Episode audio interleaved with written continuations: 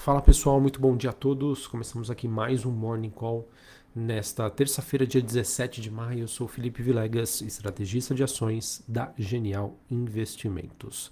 Bom pessoal, nesta terça-feira aí, depois de muito tempo, a gente está monitorando aí um movimento positivo para diversas classes de ativos de risco, como ações, índices, commodities, criptoativos.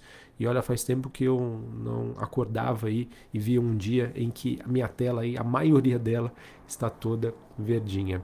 O que acontece é que a gente acabou tendo algumas notícias é, positivas e que aquela combinação que eu trouxe ontem para vocês de preços atrativos, né, afinal as ações caíram muito é, num curtíssimo espaço de tempo, abrindo espaço para que, pela, é, por uma avaliação de uma questão técnica, ah, exista espaço então para uma recuperação dos ativos. Enfim, mercados então se recuperam hoje na Ásia né, e também na Europa, como em outras, praças, em outras praças, após o PIB europeu né, vir levemente acima das expectativas e também com sinalizações positivas da China.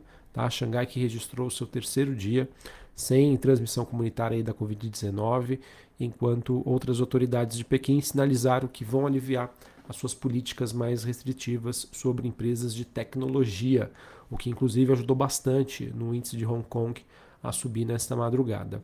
Outro fator que contribuiu para essa recuperação das ações asiáticas foi o JP Morgan, que aumentou a sua recomendação para ações de tecnologia chinesa, né?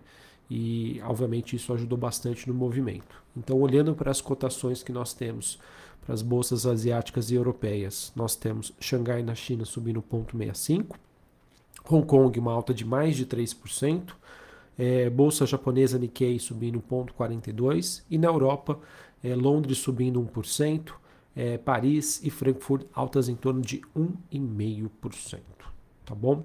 Sobre o mercado norte-americano, pessoal, neste momento a gente acaba tendo aí uma um, os futuros, né, negociando aí numa, numa alta bastante significativa. O S&P futuro subindo 1,7, Dow Jones 1,5% e a Nasdaq subindo mais de 2%. Como a gente sempre vem comentando aqui, a Nasdaq e os criptoativos eles acabam tendo aí uma correlação mais forte no curto prazo. Não é à toa que o Bitcoin volta a ser negociado acima dos 30 mil dólares a unidade. Lembrando que na semana passada ele atingiu aí o patamar dos 25 mil dólares é, e neste momento sobe 1,10%. Taxa de juros de 10 anos nos Estados Unidos subindo 1,25 a 2,91.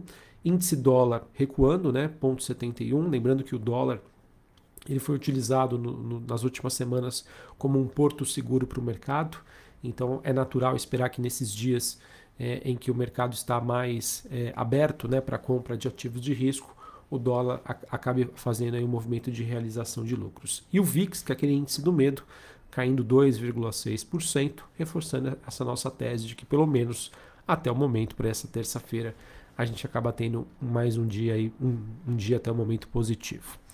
Pessoal, em específico, queria compartilhar aí com vocês uma possibilidade de começarmos a ter, pelo menos a curtíssimo prazo, uma nova narrativa para o mercado e que pode contribuir para uma recuperação dos ativos de risco, principalmente aquelas ações que mais sofreram nas últimas semanas, nos últimos meses. O que, que aconteceu? Ontem nós tivemos a divulgação dos dados de manufatura, é, que é um indicador de confiança do estado de Nova York. Esse indicador ele apresentou uma forte queda, ele ficou em campo negativo e muito abaixo das expectativas do mercado. E de forma surpreendente ou não, né, o que, que acabou acontecendo? O mercado acabou reagindo relativamente bem a este número negativo. Assim, será que a gente já começa, pode começar a trabalhar numa nova narrativa? E qual seria essa narrativa?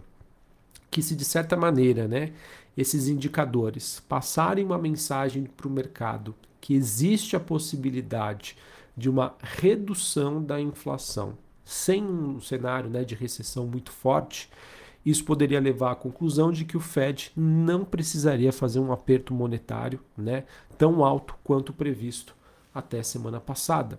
E se isso realmente se confirmar, se a economia americana né, desacelerar sozinha, né, sem que o Fed precise atuar através de uma subida de juros muito forte uma redução dos seus ativos de maneira muito acelerada, isso poderia ser positivo para as ações, tá bom? A gente está num cenário ainda em que é, só existem especulações.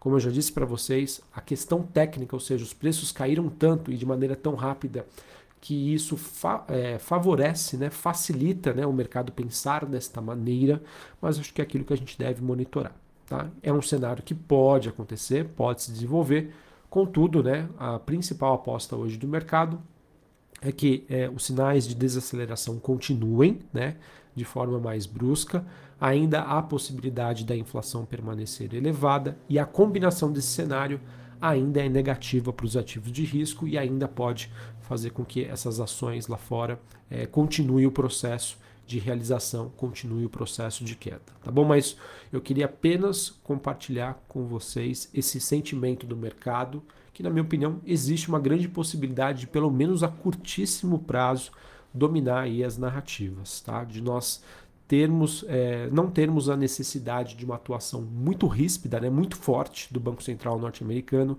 e que isso poderia ser positivo para as ações, tá bom? Mas lembrando, pessoal, o cenário ainda é bastante incerto. Não é à toa que foi divulgado é, os dados é, em relação ao posicionamento do investidor nos Estados Unidos é, de acordo com uma pesquisa aí mais recente com gestores aí do Bank of America, que mostra que os níveis de caixa entre esses investidores atingiram os níveis mais altos desde setembro de 2001, tá bom? Então, é, enquanto a gente tem esses temores, né, de, de estagflação, uh, acho que isso ainda deve ser, deve persistir aí no mercado esse sentimento, tá? Então, ao mesmo tempo que isso mostra que o mercado já se preparou para esse cenário mais difícil, né? ou seja, os investidores estão colocando dinheiro em caixa, algo que a gente sempre vem compartilhando aí com vocês, né? Não tenham medo de ser conservadores, porque é a realidade. O momento exige essa cautela. Então vamos ver aí como que isso vai se desenvolver aí nas próximas semanas. Hoje nos Estados Unidos a gente tem indicadores importantes. Além disso, nós temos ah, o presidente do Banco Central norte-americano, Jeremy Powell, falando às três horas da tarde. Pouco antes, a gente tem a Christine Lagarde, do, do Banco Central Europeu, falando às 14 horas. E um pouquinho mais cedo, a partir das 9h30 da manhã, a gente também tem a divulgação de números de vendas no varejo e também produção industrial é, nos Estados Unidos, tá bom? São dados que são, vão ser divulgados nessa manhã, ou seja, na primeira parte do dia, dados sobre a economia americana. No período da tarde, é, presidente do Banco Central Europeu, presidente do Banco Central Norte-Americano fazendo seus discursos, ou seja, pode ser um dia então bastante volátil em que o mercado vai coletar essas pistas sobre é, o que esses bancos centrais devem fazer é, nas suas próximas reuniões. Tá certo? Então, esse é o cenário que eu queria compartilhar com vocês. Por uma questão técnica, ou seja, os preços ficaram muito atrativos de maneira muito rápida, pelo menos a curto prazo. Isso, isso, abre espaço para uma, uma recuperação dos ativos, mesmo que seja de questão técnica. E começa a se especular uma nova narrativa de que a economia americana por si só poderia desacelerar, tirando pressão da inflação e, por sua consequência, fazendo com que o Banco Central norte-americano não precise ser tão duro aí no seu processo de normalização monetária. Beleza? Acabei não falando, né, mas a gente acaba tendo um, também um dia positivo aí para as commodities. Uma mistura, né, de melhor sentimento em relação à China, queda do dólar. A gente tem o petróleo WTI negociado em Nova York subindo 0,72, uh, cobre subindo 1,64, o níquel na contramão caindo 1% e o ouro voltando a subir 0,73. Certinho?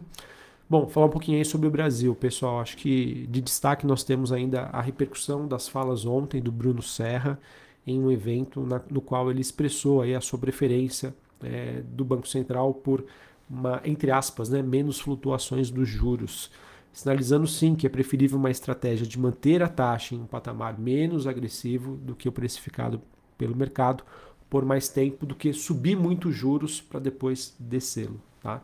E isso, na minha opinião, pessoal, contribuiu bastante ontem para uma recuperação dos ativos de risco aqui no Brasil. Nós tivemos essa sinalização do Bruno Serra. Além disso, a gente teve uma continuação da divulgação de dados econômicos que vieram acima das expectativas do mercado. Ontem foi a vez aí dos dados relacionados às contas públicas aqui no Brasil, né, ou seja, a parte fiscal, mostrando que a relação dívida-PIB é, teve um desempenho acima do esperado, mostrando um quadro bem mais saudável do que o mercado imaginava.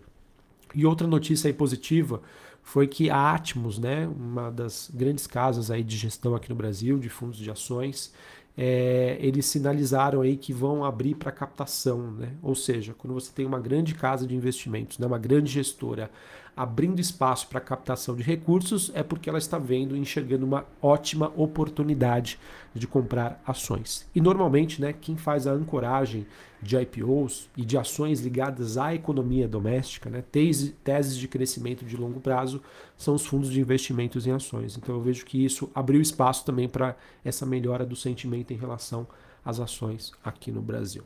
Tá bom? Pessoal, para concluir o call desta terça-feira, o que eu queria compartilhar com vocês. Novamente, cenário está muito incerto? Sim. As coisas estão mudando dia após dia? Sim, isso é fato. Então a gente tem que tomar, tomar bastante cuidado e sempre ter um bom controle de risco. Mas, né, conforme eu venho compartilhando com vocês, pelo menos a curtíssimo prazo, eu vejo espaço para uma recuperação das ações aqui no Brasil, por conta desse cenário que eu acabei de trazer para vocês, envolvendo juros, fiscal, fluxo, tá? principalmente para as ações domésticas. Então a gente tem construção civil, varejo, empresas de menor capitalização, os small caps. E, na minha opinião, existe espaço para uma recuperação destes ativos. Tá? E também lá fora, obviamente, é, se o mercado começar a, a, discutir né, essa possibilidade desse cenário que eu trouxe anteriormente, também abre espaço para uma recuperação, principalmente daquelas ações que mais sofreram, seja as ações ligadas à tecnologia. Tá bom? Então era isso que eu tinha para trazer para vocês. Vamos continuar monitorando o mercado. Hoje a gente tem um dia né, importante, dados relacionados à economia americana na parte da manhã, é, discursos aí do, de, de presidentes aí de, de bancos centrais super importantes. Pode ser que amanhã eu venha com um discurso totalmente diferente? Pode ser, pessoal, existe essa possibilidade. Mas se essa dinâmica dos últimos dias continuar, eu confio bastante aí nesse cenário que existe uma possibilidade grande disso se confirmar. Tá certo? Um abraço a todos, uma ótima terça-feira para vocês e até mais. Valeu!